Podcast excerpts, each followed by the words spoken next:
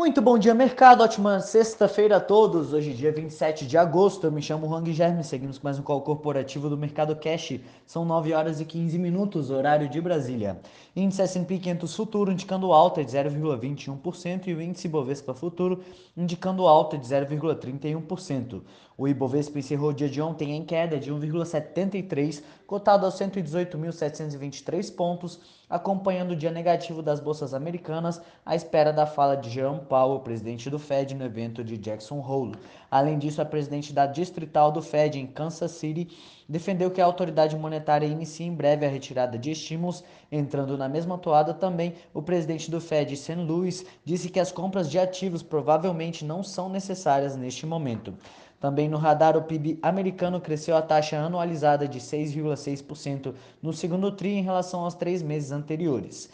Hoje os mercados mundiais operam mistos. Às 11 horas, o presidente do Fed discursa, dando mais sinais durante o simpósio de Jackson Hole. Historicamente, presidentes do Fed vêm utilizando o simpósio para realizar anúncios importantes sobre mudanças em suas políticas. Também será divulgado o índice de gastos pessoais, com expectativa de que suba 0,3% em julho frente a junho e tenha alta de 3,6% na comparação anual. O Eurostock supera em queda de 0,11%. Investidores acompanham o noticiário sobre o Afeganistão. Na quinta-feira, o Pentágono confirmou que explosões próximas ao aeroporto internacional de Hamid Karzai mataram 13 trabalhadores do serviço americano e feriram outros 18. A incerteza causada pelos sinais de piora da situação no país contribuiu para os resultados negativos das bolsas. No mercado asiático, o Banco Central da China injetou pela terceira sessão seguida 7,7 bilhões de dólares de operações de compra reversa de sete dias no sistema bancário. Já dados informaram que lucros das empresas industriais chinesas subiram 16,4% em julho na comparação com o mesmo mês do ano passado. Mais uma vez, a leitura trouxe uma desaceleração em relação ao mês anterior. Em junho, a alta anual havia sido de 20%.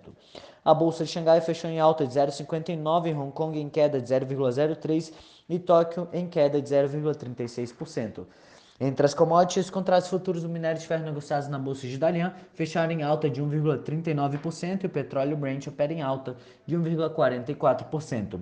No cenário corporativo, temos notícias da Petrobras, em que a Petro informou na quinta concluída a etapa de verificação e efetividade da proposta comercial, a companhia Accelerate Energy avançou para a etapa de habilitação do processo de arrendamento do terminal de regaseificação de GNL da Bahia.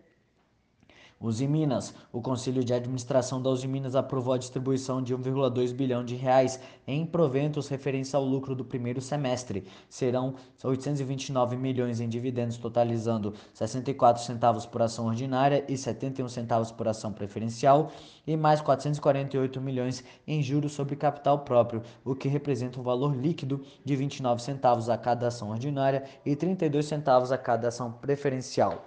Banco do Brasil. O BB informou que em reunião do dia 18 de agosto foi aprovado o valor de 527 milhões de reais a título de remuneração aos acionistas na forma de JCP relativos ao terceiro tri deste ano, correspondendo a 18 centavos por ação. Camil. A Camil comunicou a aprovação do pagamento de JCP no valor bruto de 25 milhões, o que equivale a 6 centavos por ação ordinária. Os JCP serão pagos no dia 13 de setembro.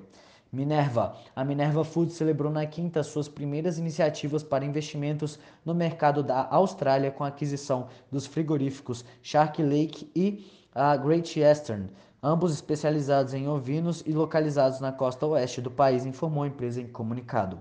Segundo a Minerva, maior exportadora de carne bovina da América do Sul, os investimentos serão realizados e as plantas exploradas por meio de uma joint venture em fase final de constituição com a Salic, na qual a empresa brasileira deterá fatia de 65% e a Salic a participação restante de 35%. Cielo, a agência de classificação de risco Moody's, é, cortou o rating da Cielo de BA1 para BA2 com perspectiva estável, citando a queda na participação de mercado e dos lucros da maior empresa de pagamentos do país. Magazine Luiza. O Magalu informou que as Assembleias Gerais Extraordinárias da companhia e da Cabum aprovaram a incorporação de 1,4 milhão de ações da empresa adquirida. O Magalu também adquiriu outras 564 mil ações da Cabum. Com isso, depois da transação, a Cabum se torna subsidiária integral da companhia e os acionistas que não votaram favoravelmente à incorporação, que se abstiveram de votar ou que não compareceram à Assembleia contam com 30 dias para exercer direito de retirada. Melius. O Melius comunicou a aprovação da substituição de Bernardo Francisco Pereira Gomes ao cargo de membro independente do Conselho de Administração, elegendo para o seu lugar Marcos de Barros Lisboa. O conselheiro uh, eleito completará o mandato remanescente em consonância ao artigo 13 do Estatuto Social da companhia. Por estas são as principais notícias. Desejo a todos um excelente dia e ótimos negócios. Um forte abraço.